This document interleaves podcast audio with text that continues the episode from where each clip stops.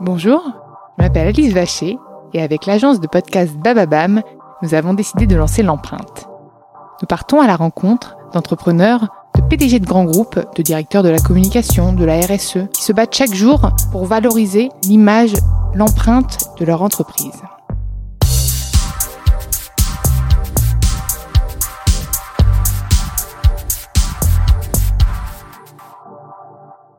Dans ce nouvel épisode de l'empreinte, j'ai le plaisir d'accueillir Pierre Auberger, le directeur de la communication du groupe Bouygues. Bonjour Pierre. Bonjour Alice. Je suis ravie de t'accueillir dans l'empreinte.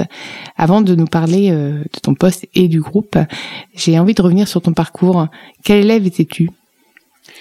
Alors, j'étais un élève plutôt euh, turbulent euh, pendant les années de collège.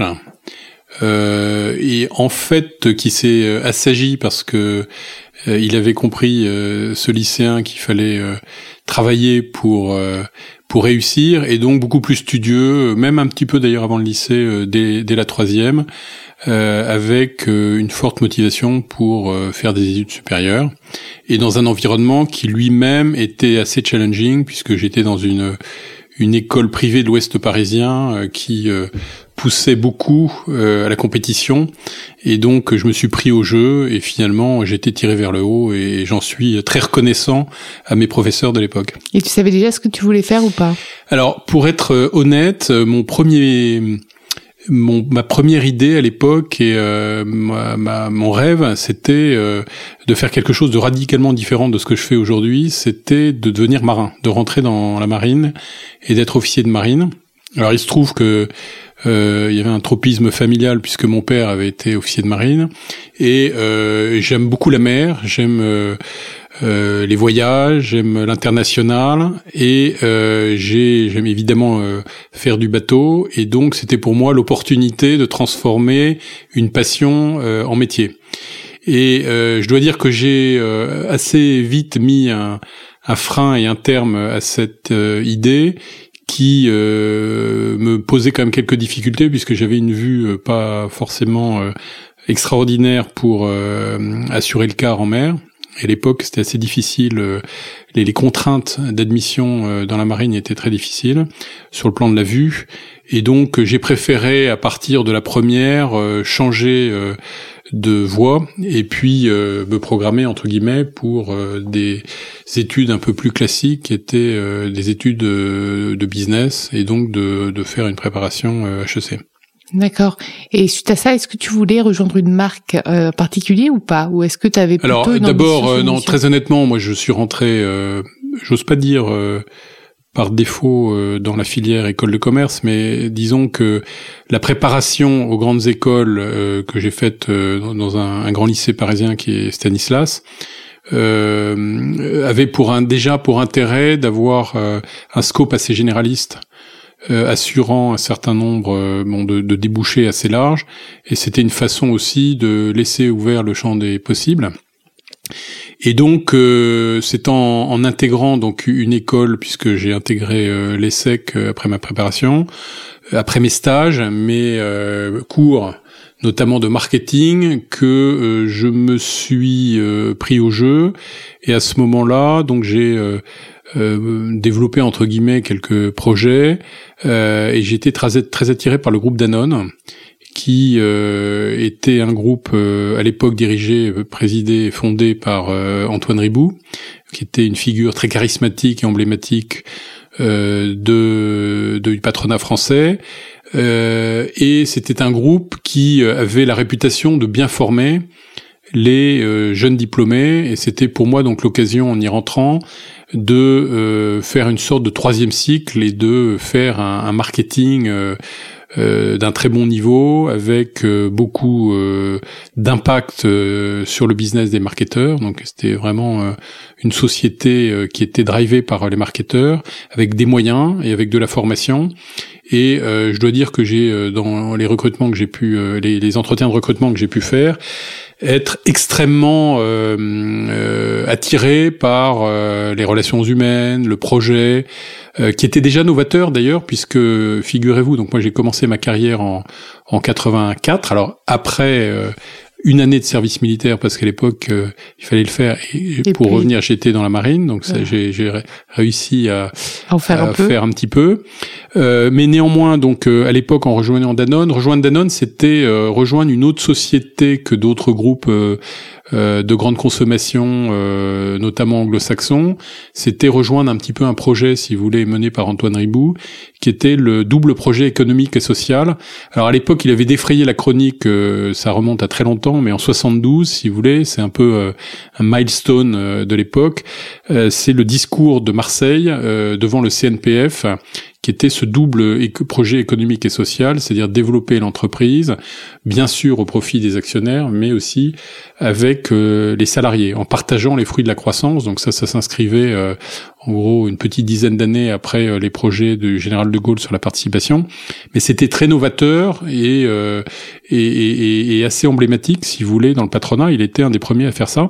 Donc Danone, c'était une société différente des autres, à la fois très performante en matière de management, en matière de marketing, avec des produits très attirants qu'on connaît tous, Danone, à l'époque il y avait également Evian, il y avait d'autres marques qui ont disparu du scope de Danone puisqu'elles ont été vendues, mais Lu par exemple dans les biscuits, Bedina, etc.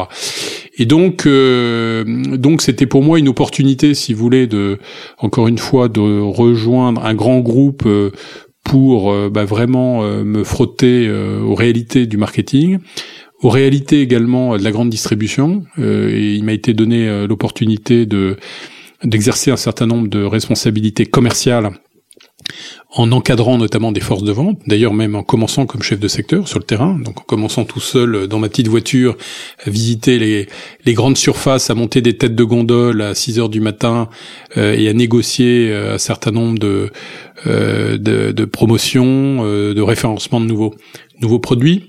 Donc euh, ça a été euh, extrêmement formateur et j'y suis rentré. Euh, donc je suis rentré chez Gervais Danone France à l'époque, qui s'appelle maintenant Danone France, dans les produits laitiers, avec pour idée d'y rester à peu près trois ou quatre ans et puis d'aller voir ailleurs ensuite. Et en fait j'y suis resté 14 ans. Donc je m'y sentais ah bien et j'ai eu l'opportunité chez Danone de euh, d'occuper euh, pratiquement tous les postes qui existaient à l'époque en matière de marketing, donc d'assistant chef de produit qui était le, le poste de débutant jusqu'à directeur marketing. Et puis euh, avec des passages, comme je vous l'ai dit, dans le commercial, donc de chef de secteur, de chef de vente, de directeur régional de vente et de, de compte clé, directeur des comptes clés. Et je dois dire que ça a été une expérience extrêmement passionnante, très riche. Euh, j'ai découvert vraiment euh, ce que c'était que le marketing, un marketing euh, agressif, puissant et innovant. Et puis j'ai appris mon métier de manager finalement dans les forces de vente parce que diriger des équipes commerciales, c'est quelque chose d'extrêmement exigeant. parfois difficile, avec généralement des équipes assez nombreuses. Donc c'est à 32 ans, je devais diriger une équipe de 35 personnes, donc beaucoup de gens beaucoup plus âgés que moi, avec un contexte extrêmement challenging parce que la grande distribution est extrêmement exigeante. Euh, et à l'époque, ça l'est toujours euh, avec beaucoup de, de demandes euh, parfois difficiles à satisfaire. Et puis, évidemment, beaucoup de pression du management pour atteindre ses objectifs. Et donc, c'est là vraiment que j'ai appris à gérer des équipes en nombre euh, et à les motiver, à donner du sens euh, à leur mission, à les recruter et à les former.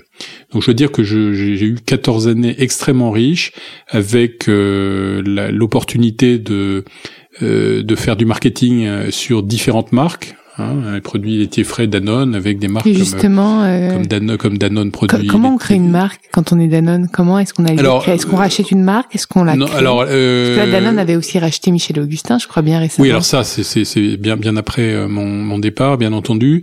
Euh, à l'époque, on était, si vous voulez, le groupe Danone était dans une perspective euh, tout à fait différente d'aujourd'hui, puisque euh, le groupe s'était constitué euh, au départ euh, sur les bases de BSN, donc Boussois, Souchon, Neufzel, qui était un verrier, et ensuite s'est diversifié en passant du contenant au le verre, donc au contenu. La laitière, c'est Danone. Alors non, la laitière c'était c'est- Chambourcy, ah, c'est un concurrent. Ah oui. Mais en achetant euh, un certain nombre de grandes Mm. sociétés, comme à l'époque Gervais Danone, qui est devenu Danone euh, France, en achetant euh, euh, Cronenbourg, Canterbro, donc des, des business qui ont été revendus depuis, en rachetant euh, des sociétés de biscuits, par exemple, des sociétés euh, de euh, d'a- d'alimentation infantile.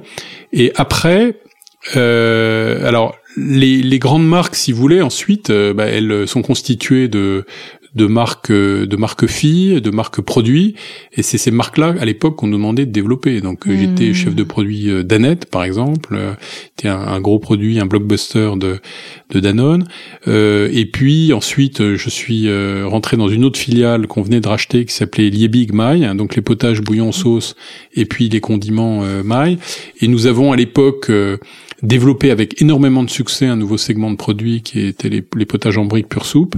Et ça a été euh, une révolution dans le marché du potage, parce que le marché du potage industriel, à l'époque, c'était exclusivement du potage déshydraté. Et arriver avec des potages liquides dans des tétrapacks euh, ou des, des euh, prêts à l'emploi, avec euh, une promesse nutritionnelle très forte, puisque le process permettait de euh, protéger euh, les, les vitamines et toutes, tous les nutriments, ça a été un carton et on a développé beaucoup cette marque avec euh, beaucoup de succès. Et puis euh, après c'était euh, la Piqui de Carambar, donc dans, dans le nord, autre filiale et qui euh, a été euh, également euh, une très belle expérience avec des marques euh, qui sont euh, extrêmement euh, fortes au plan affectif. Et je pense notamment à Carambar, à Michoco par exemple en qui- Michoco. voilà, et qu'il a fallu développer euh, avec euh, bah, des nouvelles variétés, des nouveaux concepts, euh, et pas mal de, de recherche et développement, et puis beaucoup de, de marketing euh, derrière et de publicité. Et comment t'es passé de Danone à Bouygues, du coup? Alors, j'y suis pas passé euh, tout à fait à directement. Il se trouve que j'ai eu l'opportunité euh, ensuite, euh, c'était un de mes souhaits au bout de 14 ans, euh, bah, de changer d'univers dans la mesure où euh, Danone euh, en 98 s'est recentré sur les produits euh, santé. Et là, en l'occurrence, on peut dire que Franck Gribou avait été un petit peu euh, euh, prophétique, en tout cas, euh, avait bien anticipé les grandes tendances en disant que finalement l'alimentation, elle était importante pour la santé, et donc il a développé des produits, il a souhaité garder des produits qui, qui qui contribuaient à la santé. Euh, du, du, du plus grand nombre. Et donc évidemment, euh, les, la confiserie, euh, la piquichante n'était pas, ne, ne, ne, ne remplissait pas tous les critères euh, C'est bon exigés. pour le moral, donc Ouais, euh, bon, et bon pour le mais- moral peut être bon pour la mais santé. peut-être moins euh, pour pour pour d'autres selon d'autres critères et donc nous avons été vendus à un groupe anglo-saxon et il s'est trouvé que j'ai eu l'opportunité à ce moment-là de rejoindre un groupe américain qui s'appelle Sarali pour développer euh, en tant que directeur marketing donc les euh, activités de pâtisserie Brossard. Et puis euh, où je suis resté trois ans avec euh, là une phase très différente qui était une phase de de ce qu'on appelle de, de retournement, de turnaround, pour euh, redresser une situation d'une entreprise qui était plutôt en mauvaise posture, ce que nous avons réussi à faire, et que euh, nous avons vendu ensuite à, une société euh, française. Euh, entre temps, donc, ce, au bout de ces trois ans, euh, j'ai souhaité euh, changer d'univers et finalement appliquer euh, tout le savoir-faire que j'avais acquis dans la grande consommation, qui est quand même un business très compliqué, challenging, avec une difficulté parfois à vendre euh, et à promouvoir des produits euh, assez euh, d'une certaine banalité, si vous voulez, euh, en tout cas aux yeux des consommateurs. hein. Qu'est-ce qui distingue euh, de oui, mais qu'est-ce que ça C'est à la limite un peu différent, mais qu'est-ce qui distingue un, un produit, euh, un yaourt nature d'un autre yaourt nature? Donc ça, c'est tout le marketing la marque. et la marque, voilà.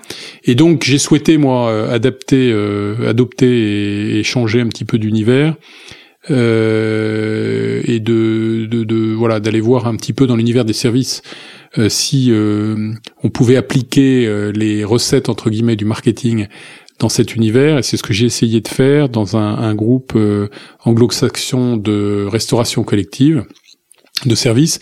Et en fait euh, c'est une pour moi c'était une façon finalement de devenir progressivement à la communication corporate que j'ai découvert puisque j'étais directeur marketing et directeur de la communication de l'entité française, avec un reporting au siège à Londres.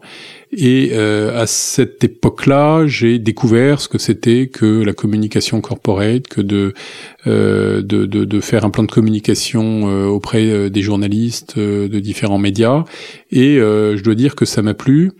Et ça a été un premier pied à l'étrier. Et je me suis dit finalement que j'aurais peut-être dû y songer plus tôt.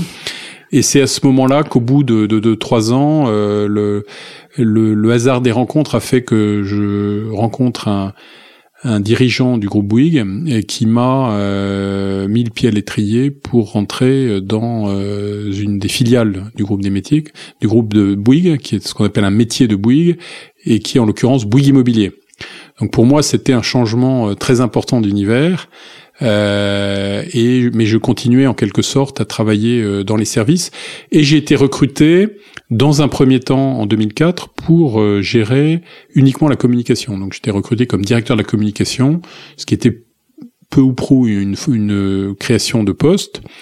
Euh, qui euh, m'a donné l'opportunité de démarrer de zéro finalement euh, chez Bouygues Immobilier avec euh, donc une page blanche euh, pour développer une, un plan de communication, un travail sur la marque, sur la plateforme de marque. Et tu me parles du coup de Bouygues Immobilier, mais parle-moi un petit peu de toutes les marques du groupe Bouygues parce que c'est vrai qu'il y en a beaucoup. On est un petit peu. Alors le, le groupe Bouygues en, en deux mots, donc c'est un groupe de services diversifiés autour de cinq grands métiers. Alors, il y a trois métiers qui représentent ce qu'on appelle l'activité de construction autour donc de Bouygues Construction, c'est le BTP si vous voulez, autour de Colas. Colas, c'est les infrastructures euh, routières et euh, de, de, de rails, notamment. Et puis euh, Bouygues Immobilier, qui est un promoteur immobilier. Donc un promoteur immobilier, vous savez ce que c'est C'est un opérateur qui va identifier un terrain et qui va imaginer des possibilités euh, immobilières sur euh, ce terrain, que ça soit un immeuble de bureau, un immeuble de logement, euh, un commerce, que sais-je, un centre commercial, qui va lui donner une valeur, ça va fixer une valeur, et il va acheter ce terrain pour créer de la valeur sur ce terrain avec ses immeubles, et il va assurer la la vente de ce de ce programme et bien sûr la réalisation et le, la construction en confiant ses travaux à un, constructeur de BTP. Euh, donc voilà ce que c'est qu'un promoteur euh, un promoteur immobilier. Et euh, alors pour répondre, pour revenir à votre question, le deuxième métier bien connu c'est Bouygues Télécom, hein, Télécom donc qui est un opérateur extrêmement extrêmement dynamique sur le marché des télécoms en France uniquement. Et puis bien entendu TF1 qu'on ne présente plus euh, qui est euh, une des grandes marques du groupe Bouygues. Et donc aujourd'hui, toi, tu gères la communication de, du groupe.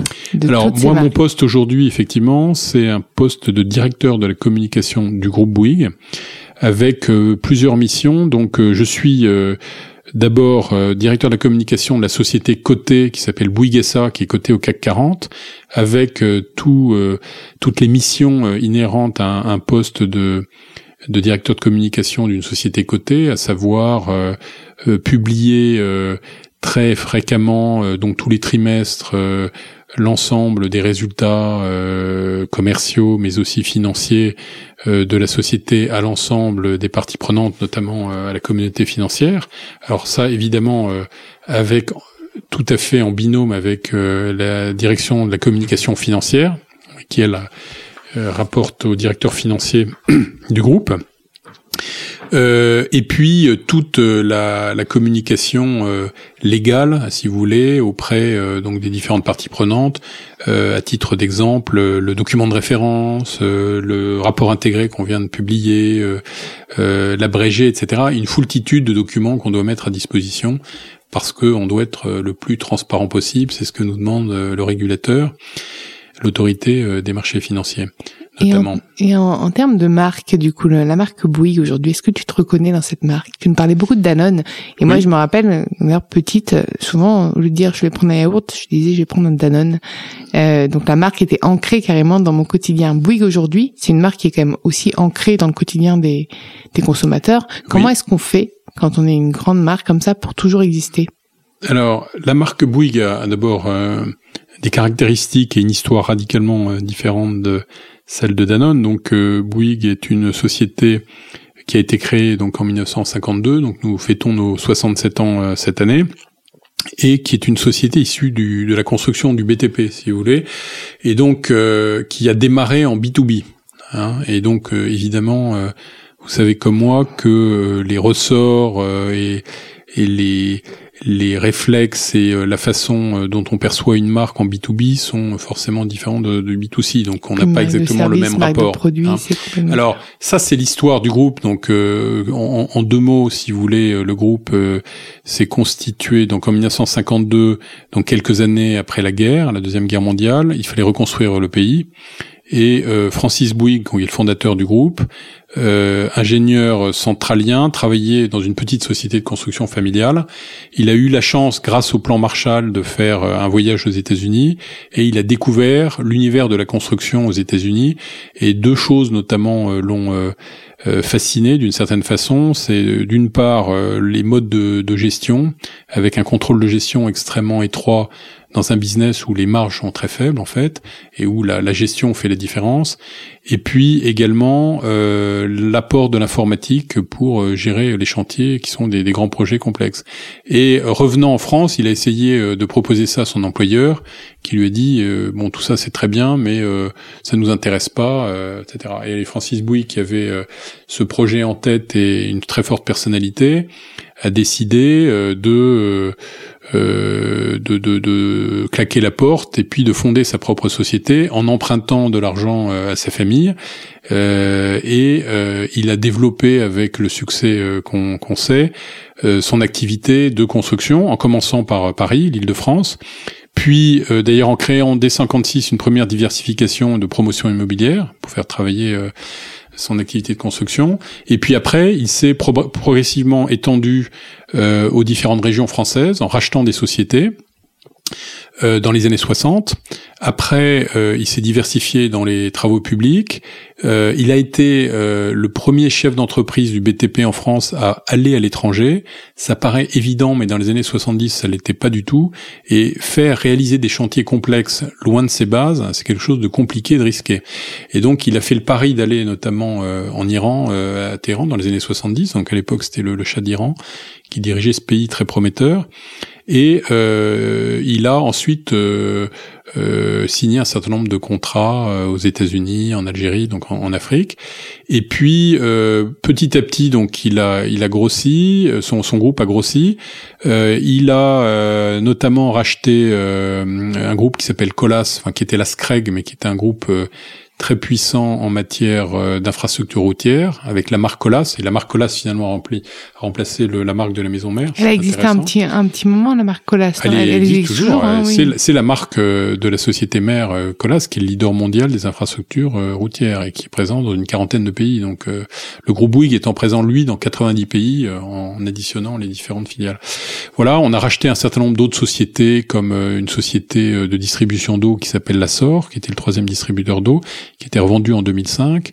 Et puis la, grande diversification qui a frappé euh, beaucoup de monde, ça a été en 87 la privatisation de TF1, qui a conduit donc au rachat par Bouygues euh, du groupe TF1, ce qui était loin d'être donné puisqu'on était vraiment les outsiders. Euh, imaginez un, une boîte de BTP racheter euh, euh, une, une chaîne de télévision et euh, on l'a développé avec le succès que l'on sait. On n'était pas attendu et on en a fait une formidable marque et une société très performante qui n'a pas de, de comparaison, si vous voulez, en Europe. Hein, cette volonté de rachat, elle avait pour quel elle avait quel objectif?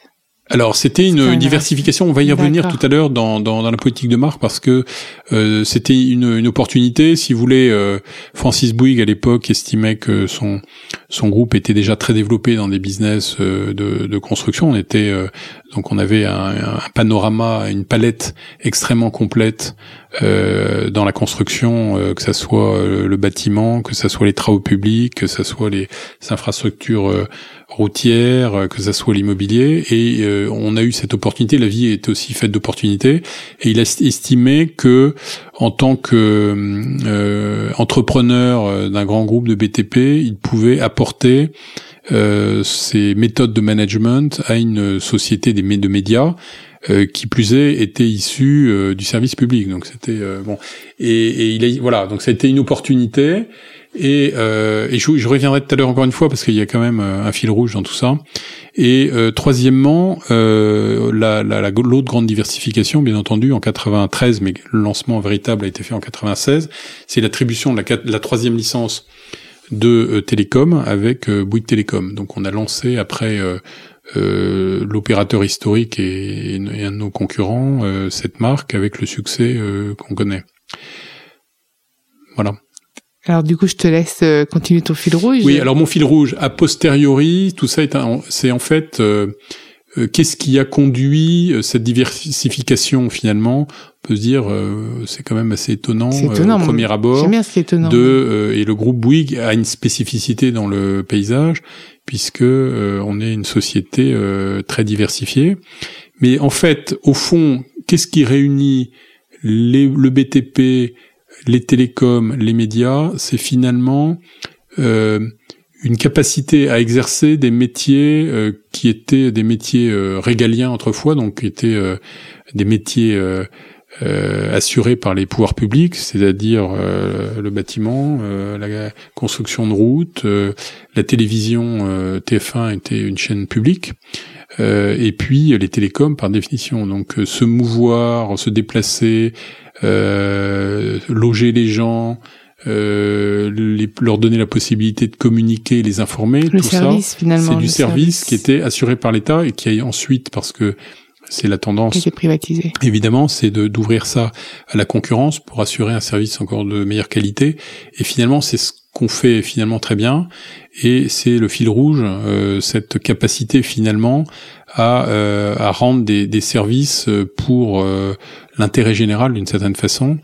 Et c'est euh, notre mission, si vous voulez, telle qu'on l'a définie euh, aujourd'hui, c'est d'apporter le progrès humain dans la vie quotidienne au plus grand nombre. Apporter le progrès humain dans la vie quotidienne au plus grand nombre.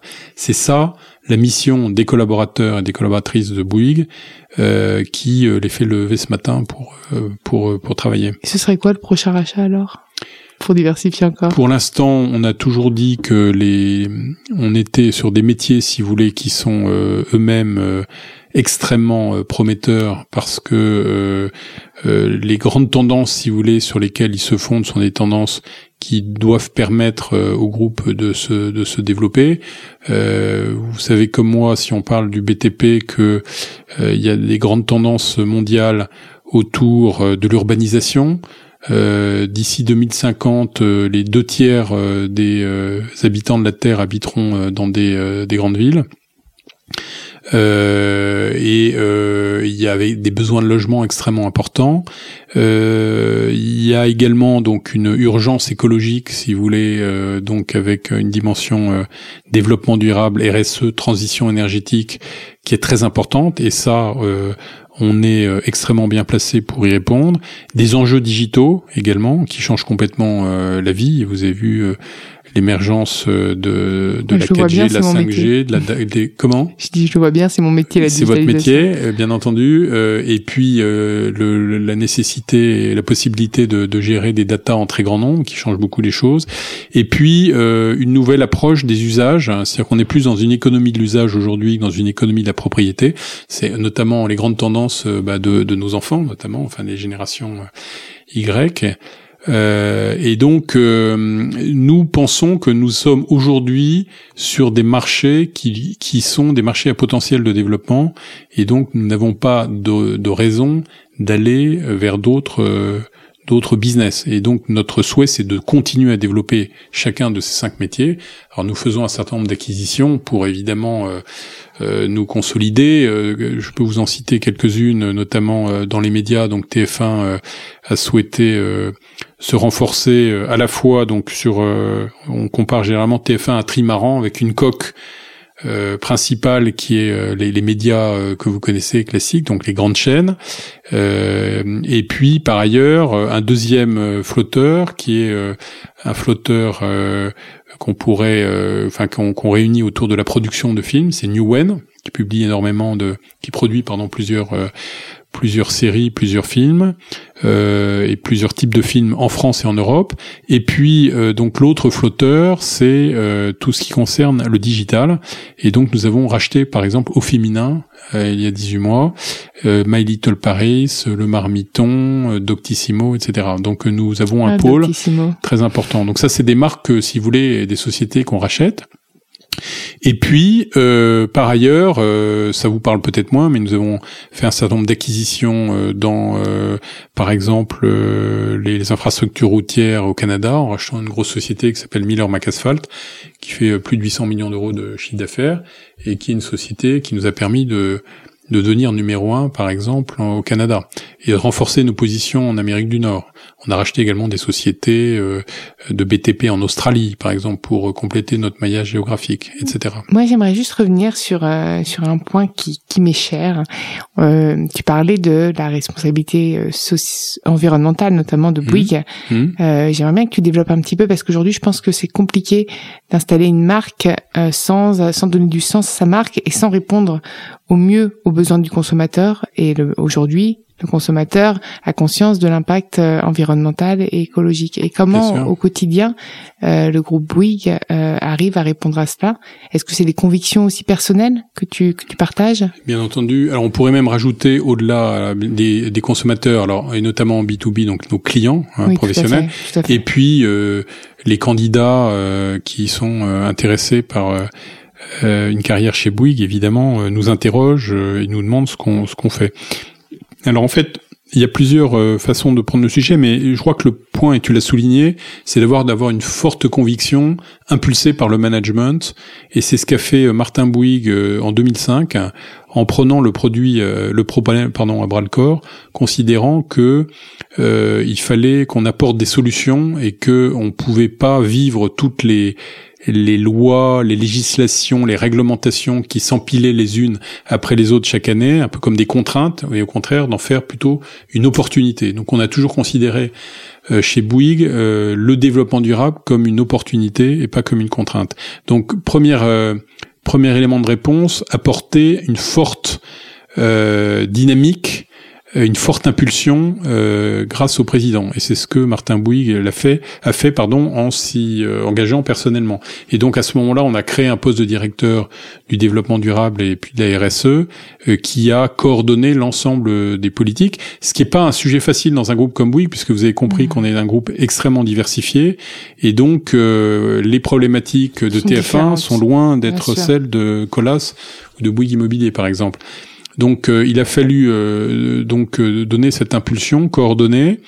et puis nous avons bien entendu été beaucoup plus loin puisque nous avons finalement transformé en profondeur nos offres, notamment dans la construction, puisque dans la construction, un des problèmes entre guillemets du sujet de la construction et du, secteur de la construction, c'est qu'il est, considéré comme plutôt émetteur important de CO2 et puis aussi bien dans sa phase de construction que dans sa phase d'exploitation puis de destruction. Euh, et donc euh, là, on a travaillé très très différemment, notamment euh, en travaillant au niveau des bâtiments, par exemple, et dès les années 2007-2008, en travaillant sur des bâtiments à basse consommation, puis des bâtiments énergie positive, c'est-à-dire des bâtiments qui produisent plus d'énergie qu'ils n'en consomment.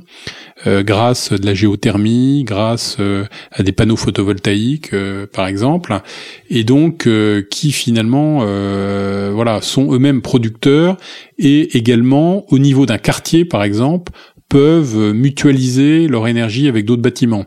Par exemple, un bâtiment de bureau inoccupé le week-end pourra produire de l'énergie pour les bâtiments de logement qui sont eux occupés pendant ce moment et vice versa pendant pendant la semaine.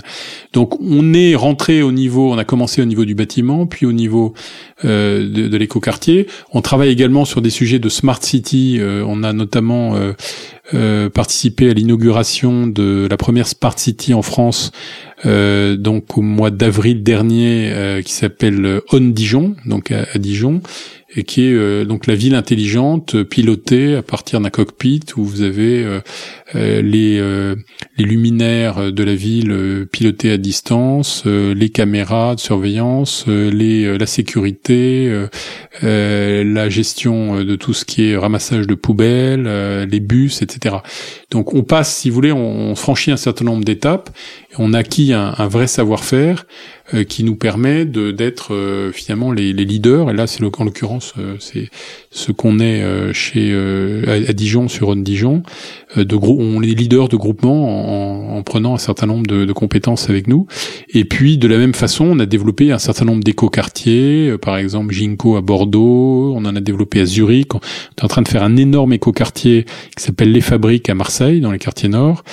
Donc euh, nous passons à une dimension euh, supplémentaire et donc aujourd'hui le développement durable est euh, complètement constitutif de notre offre de service si vous voulez. Et ça, ça a changé complètement notre façon de voir les choses et de travailler avec avec nos clients.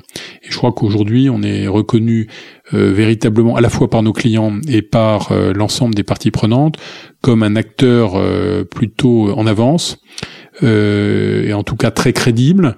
Euh, et la meilleure preuve, c'est que, euh, et on en est très fier, Bouygues a intégré sept indices développement durable RSE dont certains qui sont très prestigieux comme par exemple FTSE for Good ou CDP A-List qui est une des plus prestigieuses au monde qui regroupe les 136 sociétés mondiales les plus performantes en matière de RSE. Donc c'est vraiment euh, reconnu par les experts comme étant euh, une euh, politique RSE performante et qui fait la différence. Merci beaucoup Pierre. Merci d'être venu dans l'empreinte.